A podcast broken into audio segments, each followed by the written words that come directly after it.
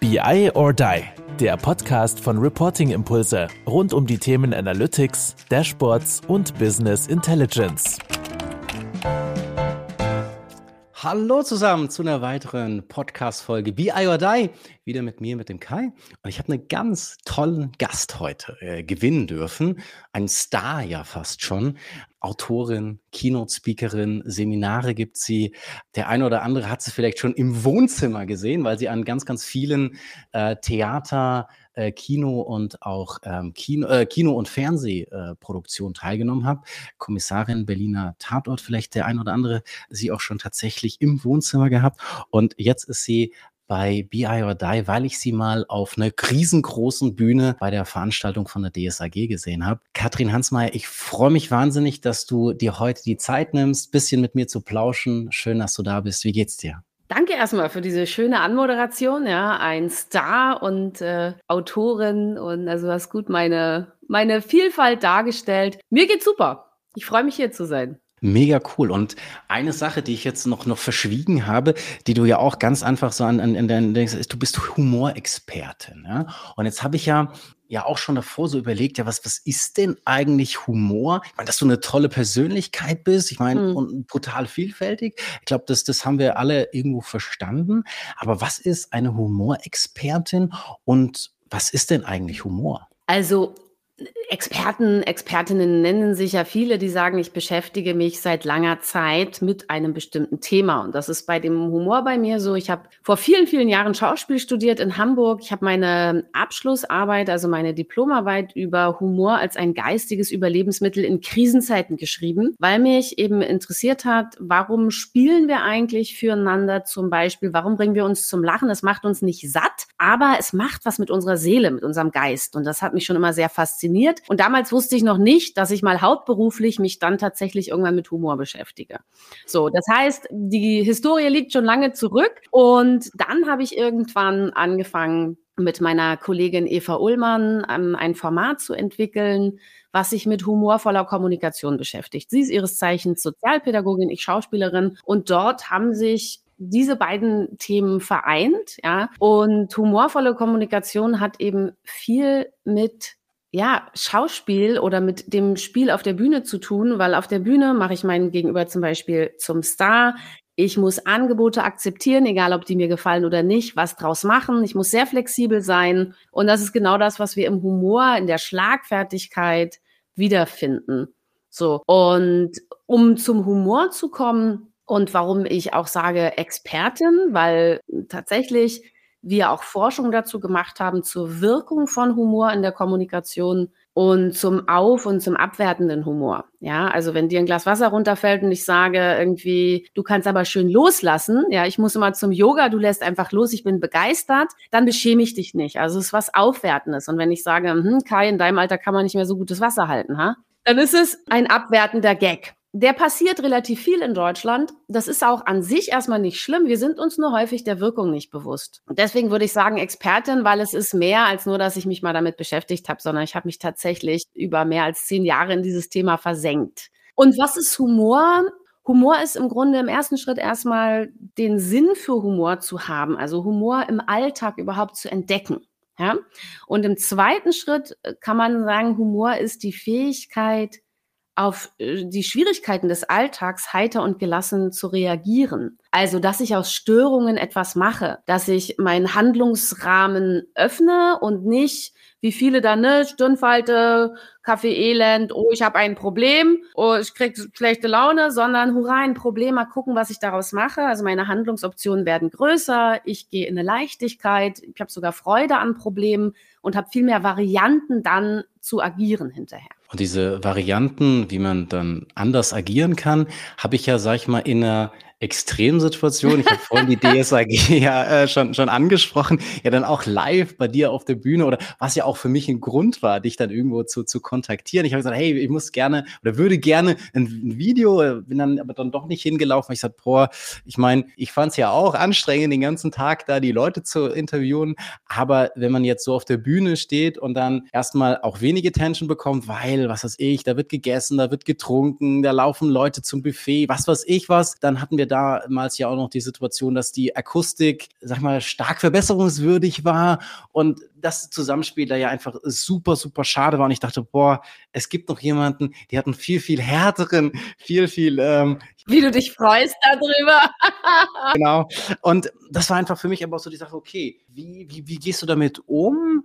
Was waren deine Learnings daraus? Äh, wie hat dir Humor vielleicht auch in der Bewältigung oder auch schon auf der Bühne geholfen? Weil ich meine, der eine oder andere kennt das ja auch. Man ist jetzt vielleicht in irgendeiner Präsentation und die Technik funktioniert nicht oder keine Ahnung, man hat irgendeinen Blackout oder irgendwas. Also man gibt es ja durchaus Situationen, wenn man jetzt irgendwie auf der Bühne steht, vielleicht steht jetzt nicht jeder vor drei, 5.000 Leute, so wie du, aber äh, im, im kleineren Rahmen. Und da war einfach nur so, okay, was ist so da bei dir abgelaufen an, an Methodiken vielleicht auch so, so im Hintergrund? Wie hast du das reflektiert oder was kannst du dann vielleicht auch für so jedermann, Zuhörer und Zuhörerinnen mitgeben, was sie aus so einer Extremsituation dann die vielleicht kleiner für sie persönlich ist, aber trotzdem mitnehmen kann? Also im ersten Schritt ist immer, ich kann mich auf bestimmte Dinge vorbereiten und das tue ich auch. Wenn ich weiß, es ist eine Dinner Speech mit 3000 Menschen in einem großen Saal, dann weiß ich vorher schon, ich muss erstmal Aufmerksamkeit ziehen. Also ich muss mir schon am Anfang etwas überlegen, eine Interaktion, dass ich Aufmerksamkeit bekomme und ich weiß auch, das wird nicht der leichteste Job. Das heißt, ich muss mich dann nicht wundern in dem Moment so,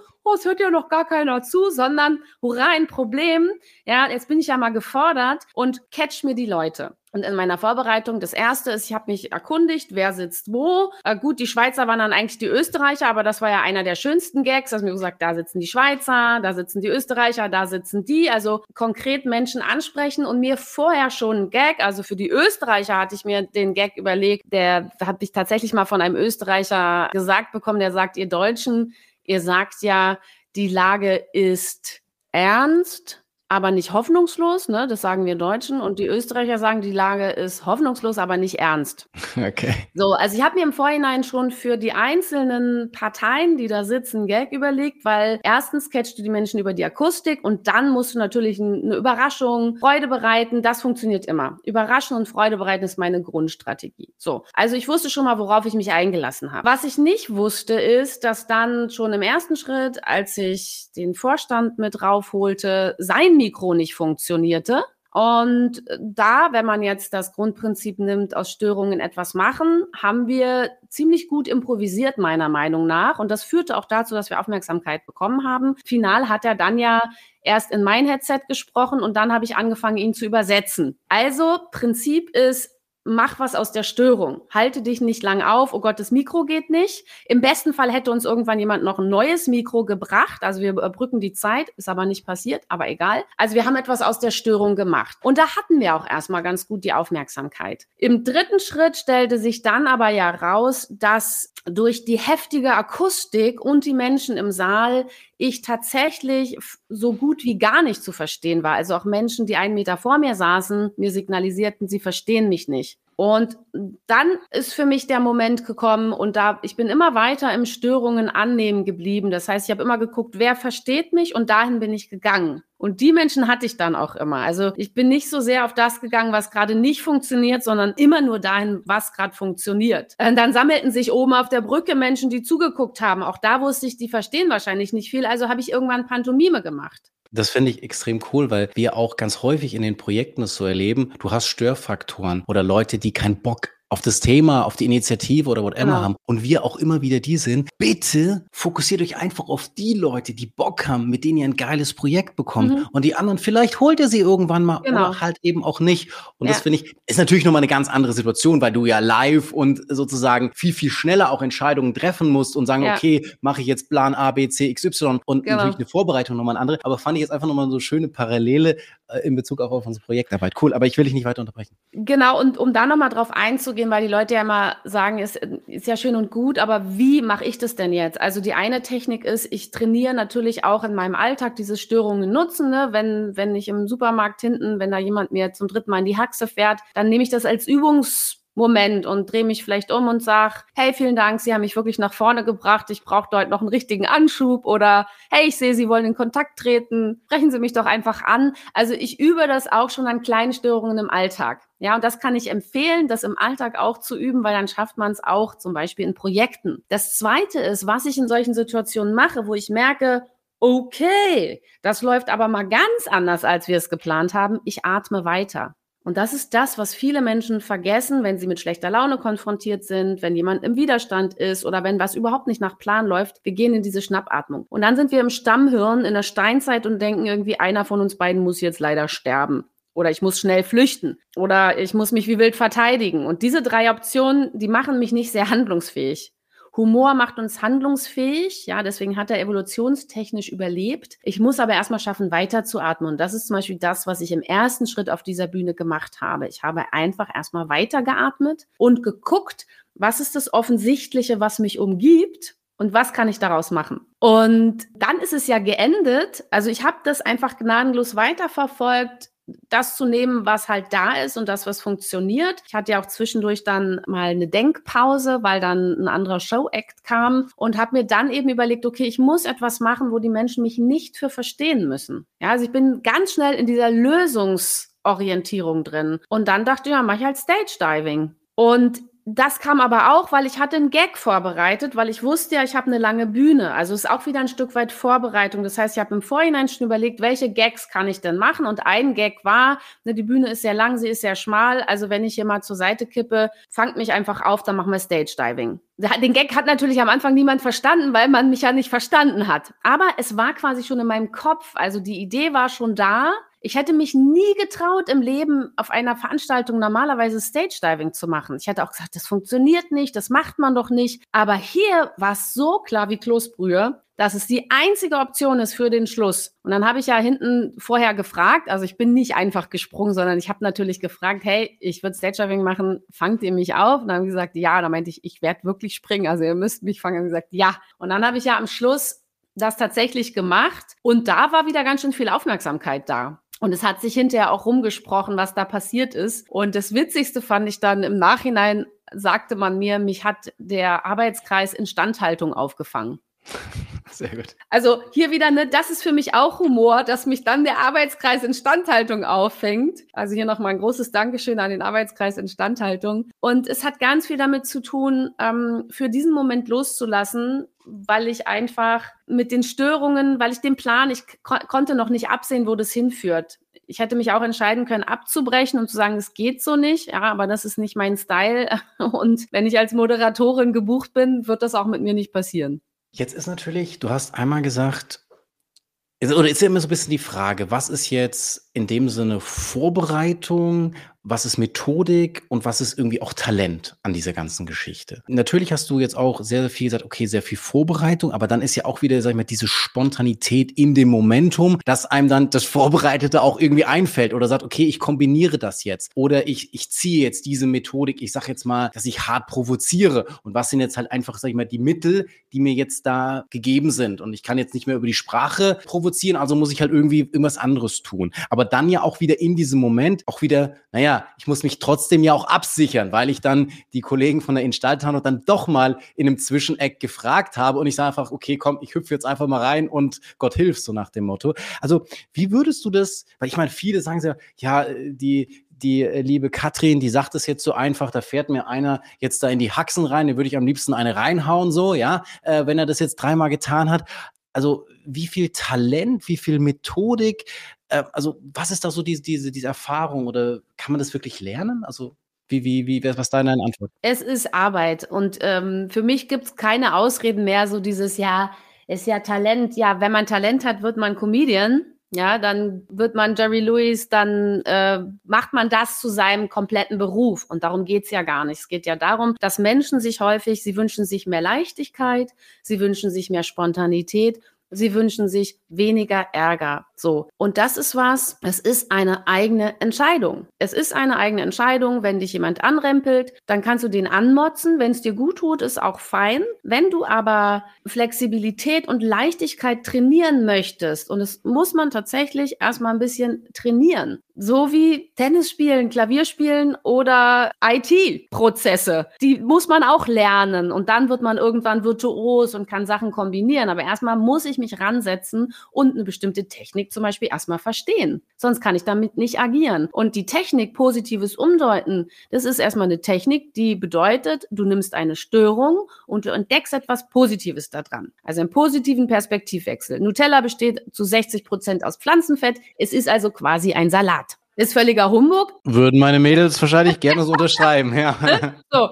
Oder ich komme ins Meeting, bums, stolper, fall hin und sag, Mensch Leute, heute habe ich mir was ganz Besonderes für euch überlegt. Ja, wartet mal auf meinen Abgang. Oder ich wollte euch gern mal zu Füßen liegen. Oder wir starten heute mal mit einem Perspektivwechsel. Und dann kombiniert man es gleich mit dem Thema. Und das muss man erstmal ein bisschen üben in ungefährlichen Situationen, weil in gefährlichen sind wir nicht entspannt genug. Wenn ich das aber oft genug trainiert habe, dann schaffe ich es auch, wenn mein Beamer mal hinter mir ausfällt bei einer Präsentation, zu sagen, so, wir sparen heute Strom. Ich habe natürlich Plan B vorbereitet. Oder ich tanze euch jetzt die Präsentation oder was auch immer. Also das ist erstmal eine Technik, und ja, die kann ich üben. Ähm, dafür brauche ich aber, und das ist für mich wieder eine Mindset-Arbeit, zu, zu merken, was ist denn eigentlich unsere Gewohnheit? Ich spreche mal von den Top 10. Was sind so die Top 10, die dich regelmäßig ärgern? Und da war zum Beispiel die Busfahrergeschichte, ich weiß nicht, ob du die im Vortrag mitbekommen hast, dass ich von dem Berliner Busfahrer erzählt habe. Die meisten Berliner Busfahrer haben das große Problem, dass die Menschen in den Bus einsteigen, ist in vielen großen Städten so, und dann bleiben die vorne stehen. Vorne wird es dann immer voller und die Laune wird schlechter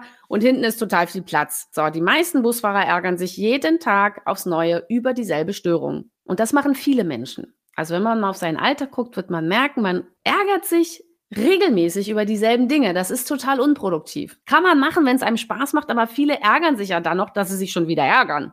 so eigentlich, eigentlich Banane. Also kann man ja auch sagen, okay, ich guck mal, was ich daraus mache. Und Verhaltenänderung beim Gegenüber passiert häufig, wenn ich denjenigen überrasche und ihm Freude bereite, nicht wenn ich ihn anmotze. Meistens verändern die nicht das Verhalten dann. Und dieser Busfahrer, der macht zum Beispiel Folgendes, er macht die Durchsage, bitte alle Fahrgäste mit sauberer Unterwäsche mal nach hinten durchgehen. Da hat er schon mal in zwei, drei Sekunden erstens die Aufmerksamkeit und meistens auch noch Menschen, die schmunzeln und drittens Menschen, die nach hinten gehen. Im Doppeldecker sagt er auch gern, sie können auch nach oben gehen, der fährt da in dieselbe Richtung nur zwei Varianten von 100, die möglich sind. Ich muss mir halt vorher mal kurz eine Birne machen. Was könnte ich Ihnen sagen? Wie könnte ich die Menschen überraschen? Und das lässt sich übertragen auf sämtliche Kommunikationssituationen. Zu Hause mit dem Partner vor der Spülmaschine. Kennen wir alle. Klassiker. Einer sagt zum anderen, sag mal, warum räumst du mal so unordentlich die Spülmaschine ein? Der andere kriegt Schnappatmung und denkt sich, wieso? Das ist doch gar nicht unordentlich. So, schon haben wir irgendwie den nächsten Streit am Start. Wenn ich jetzt aber sage, ja, Schatz, das ist Ausdruck meiner Leidenschaft, das mache ich mit Absicht, lass uns ins Schlafzimmer gehen. Dann freut sich mein Gegenüber. Werde ich mal probieren. Ja? Also ich kenne es ich kenn's nicht bei der Spülmaschine, ich kenne es nur beim Einräumen der Tupperware. Da bin ich ja. sehr. Ja. Sehr stürmisch, sage ich mal. Sehr ja. stürmisch, genau. Und du nimmst es stürmisch, du nimmst es, ich bin so stürmisch, Schatz, lass uns ins Schlafzimmer gehen. Im besten Fall wartet dann dein Gegenüber schon drauf, dass du mal wieder zu stürmisch die Dinge einräumst, weil, also das macht man jetzt zu Hause, das macht man in der Form nicht auf Arbeit. Man kann auch sagen, du, an der Wurftechnik habe ich echt lange trainiert. Es geht nur um diesen Moment, dass ich so Leichtigkeit in so eine angespannte Situation bringe.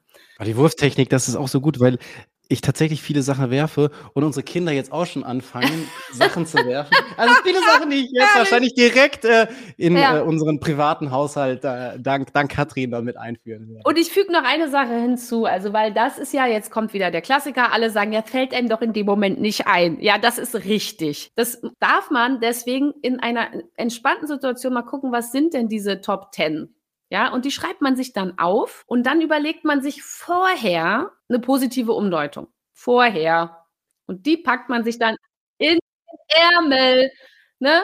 Rudi Carell sagt so schön, wenn du was aus dem Ärmel schütteln willst, musst du da vorher was rein tun. Das machen wir halt meistens nicht. Und dann stehen wir da und schütteln, es kommt nichts raus. Wenn wir uns aber jetzt einen, einen schönen, eine schöne Antwort überlegt haben, ja, dann passiert jetzt was sehr Magisches, weil jetzt freuen wir uns schon auf den Moment, dass derjenige endlich wieder sagt, immer räumst du so schrecklich die Tupperware ein? Oder wie kann man denn so das Projekt angehen? Aber ich habe was im Ärmel, ja, oder eben, wo sind denn jetzt Ihre Kinder? Je nachdem, was so der Spruch ist, der einen aufregt. Und dann kann man den lässig rausschütteln und sich freuen und neugierig sein, was jetzt beim Gegenüber passiert. Absolut. Also ich, ich äh, freue mich auch schon auf, auf diese Dinge, die du jetzt gesagt hast, die dann heute im Laufe des Tages vielleicht tatsächlich mal ausprobieren kann. Aber ich glaube, es hat ja auch viel ich meine, du hast auch so einen Satz, den du mal gesagt hast, Humor sells oder ähm, auch, was ich eine schöne Sache finde, ist, ähm, wir müssen mehr mit unseren Kunden flirten, ja. Mhm. Auch das sind ja auch so, so Dinge, wo man sich aber ja dann auch irgendwie trauen muss und sagen, mhm. okay, ich habe meine, meine Vorbereitung gemacht und jetzt gibt es diese Momente, ja. wo ich übe, übe, übe. Und das ist ja auch immer, wenn man sagt, okay, du machst einen tollen Vortrag, aber es ist, naja, wenn du es halt schon zigmal gemacht hast, dann ist es jetzt auch nicht mehr so toll eigentlich, was du da tust, weil du könntest es ja auch schon eigentlich noch besser tun. Aber dieses, man muss halt einfach üben, man muss irgendwann mal damit anfangen und das gilt ja für alles. Aber hast du noch was, um Leute zu motivieren, da wirklich auch da zu starten und zu sagen, hey, jetzt schreibe ich mir mal ein paar Sachen auf und steck die hier in den Ärmel, damit ich die mal rausholen kann oder ziehe die jetzt bewusst, weil ich sage, hey, Humor sells oder whatever. Also ist ja eben auch im Geschäftsgebaren super, super wertvoll. Du brauchst immer einen Schmerz, ne? Also Humor sells. Ich bin viel auch im Vertrieb unterwegs und die haben den Schmerz, erstens Aufmerksamkeit von Kunden zu bekommen und zweitens Kunden tatsächlich zu gewinnen. Und das kannst du. Ich habe hinterher mit den Vertrieblern, die sehr erfolgreich sind, geredet. Die meinten ja, für sie ist Humor der Icebreaker. Das ist der Moment, warum Menschen oft das Produkt hinterher bei ihnen kaufen und nicht woanders. So, und wenn ich das begriffen habe, dann lohnt es sich, der Invest lohnt sich dann, mich hinzusetzen mir ein bisschen was zu überlegen, weil der Return on Invest ist viel größer. Das muss aber im Kopf von jedem Einzelnen erstmal passieren, ja, dass ich für mich entscheide, das lohnt sich, ja. Ich habe keinen Bock zum hundertsten Mal mit meinen Kindern über Zähneputzen zu streiten oder mit meiner Frau oder meinem Mann darüber, wie man die Socken in den Wäschekorb schmeißt oder mit meinem Kollegen, ob man die Kaffeetasse vielleicht auch in die Spülmaschine stellen könnte oder den Schreibtisch anders organisieren könnte. Also wenn ich diesen Schmerz, wenn ich anders agieren möchte, wenn ich mehr Leichtigkeit, wenn ich letztendlich mehr Freude und Kapazitäten haben möchte, dann lohnt sich das, sich damit also bewusst vorher auch mal zu beschäftigen. Und das ist anstrengend für Menschen, weil es oft auch eine Gewohn also eine Gewohnheit ja verändert werden muss. Dass ich nicht denke, ach nee, der schon wieder, sondern hurra, der schon wieder, jetzt kann ich meine kommunikativen Kompetenzen testen. Es ist anstrengend im ersten Schritt. Die Gewohnheit, auch die Denkgewohnheit, die darf ich erstmal ein paar Mal trainieren. Ich kann nur versprechen, dass es einfach viel witziger in der Kommunikation wird und viel leichter. Das ist für mich ein totaler Beweggrund. Ich habe echt, bei mir ist relativ schnell dieser Moment, dass ich merke, will ich mich jetzt darüber ärgern oder nicht? Und manchmal entscheide ich mich sehr bewusst, ja, ich will mich darüber ärgern. Es ist aber eine bewusste Entscheidung. Es passiert mir nicht mehr so häufig, dass ich dann so, dass es so ein Selbstläufer wird. Was ja dann auch so ein bisschen unkontrollierbar wieder genau. wird oder dann die Atmung aufhört oder was auch immer. Ne, ne, ne, ne zwei Sachen sind mir gerade eben nochmal ähm, noch so eingefallen, wo ich sagte so, auf der einen Seite, dieses Humor ist ja auch, sag mal, sehr spezifisch. Also ich habe jetzt vielleicht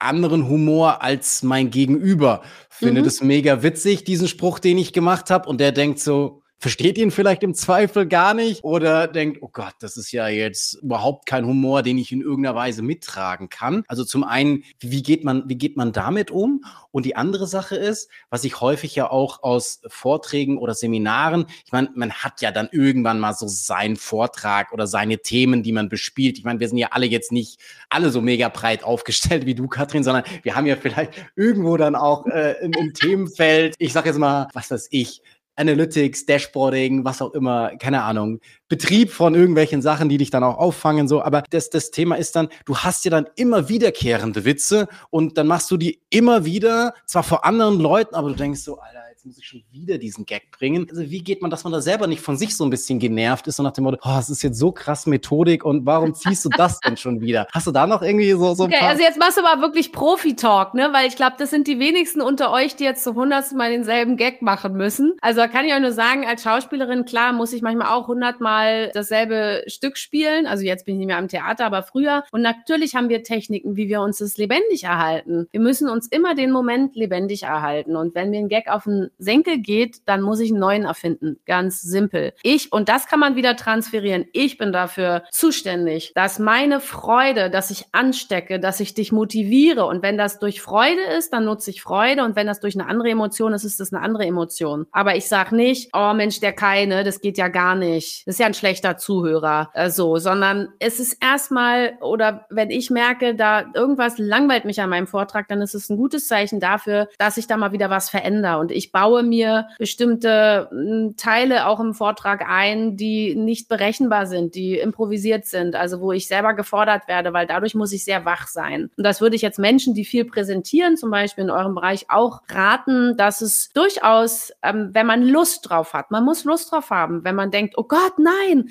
dann bitte nicht, dann lieber well prepared und jede Stufe kennen, es passieren eh schon genug ungeplante Sachen, ja. Aber wenn man der Typ ist, dann gerne so ein Teil, ein Slot davon. Ne, man, zum Beispiel, ich gehe ins Publikum, da weiß ich noch nicht, was passiert. Das, das reicht oft schon. Mit einer Frage und ich bewege mich ins Publikum und da kriege ich sowieso eine Überraschung, mit der ich dann umgehen muss. Das reicht ja auch für viele schon. Und zu deiner ersten Frage. Also ich habe ja ein Buch geschrieben, das heißt Humor, das Manifest für verzögerte Schlagfertigkeit und dort steht ja nochmal ganz viel ver vertiefend drin. Können wir auch gerne nochmal verlinken, vielleicht in die Show Notes. Genau, zu den Humorstilen. Also wenn einen das interessiert, warum kommt ein Gag nicht an oder warum ist jemand beleidigt, dann findet man dort tatsächlich viele Antworten. Vorhin habe ich das Beispiel mit dem Wasserglas, ja. Wenn ich einen Gag auf Kosten von dir mache, und wir kennen uns noch nicht so gut, dann ist es einfach gefährlich. Selbst wenn wir uns gut kennen, ähm, ist es trotzdem immer gefährlicher und anspannender, wenn ich auf Kosten von dir Humor mache. Also besser, ich werte dich auf oder ich werte mich selber auf. Das sind oft nicht die schnellen Gags, aber uns interessieren als Führungskräfte oder Projektmanagerinnen auch nicht die schnellen Gags. Wir sind keine Comedians, sondern uns interessiert die, die Motivation der anderen, die Bindung, die Klärung von Konflikten. Und da ist der aufwertende Humor total hilfreich. Und was mir auch eingefallen ist, ja, Humor haben vielleicht nicht alle denselben, aber zum Beispiel Freude ist uns allen ein Begriff. Und wir alle freuen uns gerne an sich, also außer die, die sich nun ganz verschlossen haben. Aber Freude mögen wir. Und Freude ist weit mehr als Humor. Also jemandem eine Freude zu machen, das fängt schon an, wenn ich die Tür aufhalte, wenn ich was Höfliches sage, wenn ich mich höflich verhalte, wenn ich dafür sorge, dass es Menschen um mich herum gut geht. Da fängt Freude schon an. Wenn ich vielleicht eine kleine Überraschung mal auf den Tisch beim Meeting packe, wo die Leute eine kleine Aufmerksamkeit, da fängt ja Freude schon an. Und das muss nicht immer der Gag des Jahres sein, ja. Ich glaube, da muss man halt auch sich bewusst sein, wie du sagst, man ist eben nicht der Comedian oder der, der ganz, der da ganz, ganz oben steht, sondern man versucht es halt einfach ins, mit seinen Mitteln in seinem Zielpublikum. Ich meine, wenn ich jetzt nicht das allergeilste Zielpublikum habe, dann brauche ich ja in Anführungsstrichen auch nicht die allergeilsten Gags. Also jetzt so ein bisschen. ist auch schönes Mindset, ja. Aber jetzt nochmal in Bezug jetzt nochmal stärker auf diesen, diesen Business-Kontext gezogen. Ja. Glaubst du, es gibt da auch gewisse Grenzen oder Empfehlungen, wo du sagst, okay, da würde ich nicht reingehen? Ich habe es zum Beispiel mal so ein Stück weit gemerkt, als wir zwar deutschsprachig unterwegs waren, aber nicht Deutsch-Natives in mhm. unseren äh, Projekten dabei mhm. hatten. Gut, ich sag mal, wenn du dann aus deiner Native-Sprache nochmal ins Englische, Französische, whatever gehst, nochmal eine ganz andere Geschichte, nochmal viel, viel schwieriger wahrscheinlich. Aber selbst da habe ich gemerkt, boah, da ist dann Ironie, Humor schon sehr, sehr schwierig, weil es im Zweifel irgendwie gar nicht verstanden wird. Also hast du da so ein bisschen sagen, okay, da so ein bisschen Leitplanken, wo sind Grenzen oder wo, wo sind so Dinge, wo du auf jeden Fall sagen musst, oh, bisschen vorsichtig sein, liebe Freunde, wenn ihr jetzt so richtig motiviert aus diesem Podcast geht und sagt, jetzt will ich richtig üben und loslegen. Ja, nee, also erstmal sage ich ja, bitte seid einfach mutig, wenn ihr das Grundmindset habt. Ich mag dich. Ja, also das ist nochmal so, im Schauspiel heißt es der Subtext, also das, was unter meinen Gedanken liegt, das hörst du ja, ne? Ob ich denke, ich mag dich, Kai, oder ob ich denke, was ist das für ein Vollpfosten? Das hörst du und das siehst du, egal was ich jetzt inhaltlich da drauf lege. Das heißt, und das ist oft die schwerste Arbeit für die Menschen, dass sie erstmal andere Menschen mögen. Auch wenn die sich komisch verhalten, wenn die nicht das machen, was sie von ihnen wollen, dass sie weiter ausstreuen, ich mag dich. Ja, du schreibst mich zwar gerade ein bisschen komisch an, aber ich mag dich. Ich glaube, wir kriegen das hin. Also der Busfahrer hat auch dieses Mindset. Der denkt sich, Mensch, schön, dass ihr da seid, liebe Fahrgäste. Wir schaffen das noch. Der denkt sich nicht, was seid ihr für bekloppte Fahrgäste? Das, ihr werdet das nie lernen. So. Und das höre ich. Und deswegen verändere ich auch mein Verhalten, weil ich merke, ob du mich magst. Und wenn man diese Grundhaltung hat, dann bitte erstmal einfach mutig ausprobieren. Vielleicht nicht gleich beim schwierigsten Kunden, sondern vielleicht doch erstmal zu Hause bei der Familie ein bisschen Erfahrung sammeln, im Supermarkt mal gucken, wie reagieren die Menschen. Und dann merkt man schon, was funktioniert ganz gut. Und dann setze ich das auch mal in einer, vielleicht in einer Situation ein, wo ich mich noch nicht so rantraue. Also sich so Stück für Stück vorzutasten. Und wenn es jetzt um dieses Kulturelle geht mit anderen Sprachen, sage ich immer, na, die Menschen um dich rum müssen, auch da bin ich wieder als Humorproduzentin verantwortlich zu gucken, was kannst du denn jetzt verstehen? Wenn ich bei der DSAG bin und lauter Schauspielerwitze mache, dann ist kein Wunder, wenn die nicht lachen würden, weil die bestimmte Kontexte gar nicht kennen. Da geht's noch nicht mal um Deutsch und Englisch. Ja, und wenn ich mit Menschen, die nicht der deutschen Sprache komplett mächtig sind und umgekehrt unterwegs bin, dann bin ich auch wieder bei, was ist eine Freude? Also was macht Spaß? Und dann äh, geht's nicht darum, ja, oder wenn man Witz macht und keiner lacht, dann kann man sich entscheiden. So neulich ein Engländer sagte zu mir, ihr Deutschen seid die einzigen, die eure Witze erklären, die ihre Witze erklären. Also ne, die werden bei uns, wir nein, wir erzählen einen Witz, niemand lacht und dann fangen wir an, den Witz zu erklären. Der sagte so, das würden wir Engländer nie tun. Das ist Hochverrat bei uns. Ne? Also entweder lachen die Leute oder halt nicht. Aber ich finde es auch gar nicht schlimm. Also wenn ich merke, okay, ist nicht angekommen, hat nicht gelacht, dann kann ich ja versuchen, den zu erklären und sagen, also ich habe versucht, einen Witz zu machen. Es hat nicht so gut funktioniert. Und darüber entsteht vielleicht die Leichtigkeit. Also ich erinnere nochmal an die heitere Gelassenheit. Das, was der Humor ist, bedeutet, dass es eben dass ich mich freue, wenn es nicht so geradlinig läuft, ja, und dann gucke, was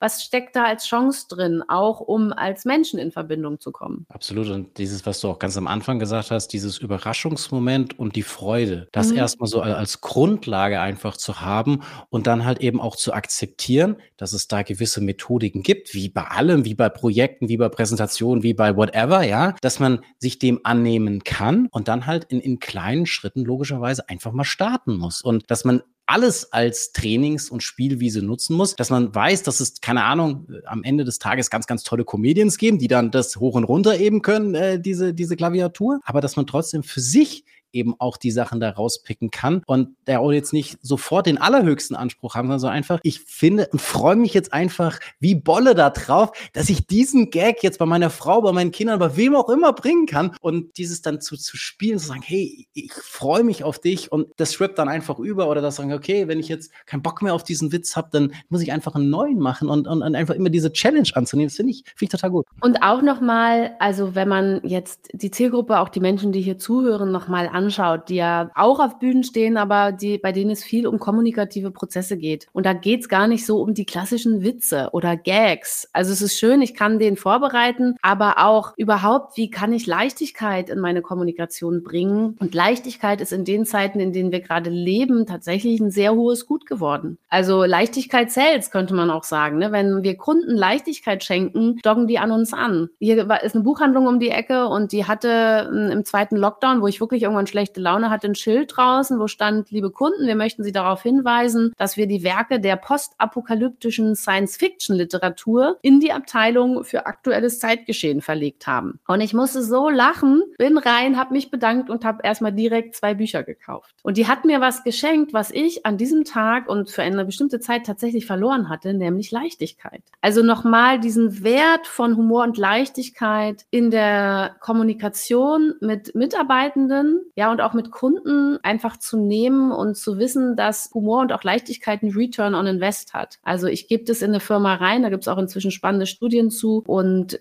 Menschen sind motivierter, Kunden doggen an, es werden mehr Abos abgeschlossen. Ja, also da gibt es wunderbare Zahlen, zum Beispiel auch von der Berliner Verkehrsbetrieben zu, die eine sehr humorvolle Kampagne haben, dass sich es einfach rechnet, den Humor gezielt einzusetzen und gezielt bedeutet, ich gucke mir erstmal meine Zielgruppe an, gucke mir an, worüber lachen die, was ja, was sind das für Menschen? Wie kann ich die überraschen? Wie kann ich denen Freude bereiten? Und das funktioniert. Absolut, bin ich, glaube ich, auch fest dran. Und ich sage nochmal ganz, ganz, ganz, ganz lieben Dank, dass du die Zeit genommen hast, dass du den Humor oder deine Methodiken, deine Erfahrungen hier mit äh, den Zuhörerinnen und Zuhörern von Podcast BI or Die geteilt hast. Ich glaube, wenn da irgendwie noch andere Fragen stehen, man kann sich, ich meine, ich habe dich auch einfach über LinkedIn angeschrieben, das kann man super gerne tun. Ja. Oder wenn man irgendwie Veranstaltungen, whatever, mal ein gutes Buch lesen möchte, wir haben es ja auch nochmal verlinkt. Von dem her kann man da auch noch sehr, sehr viel mehr tun. Ja, ganz am Ende von unserem Podcast sagen wir immer, ja, famous last words hat's unser Gast. Das heißt, du darfst es nochmal äh, tun und lassen, was du möchtest und keine Ahnung, den schlechtesten IT-Gag bringen, keine Ahnung,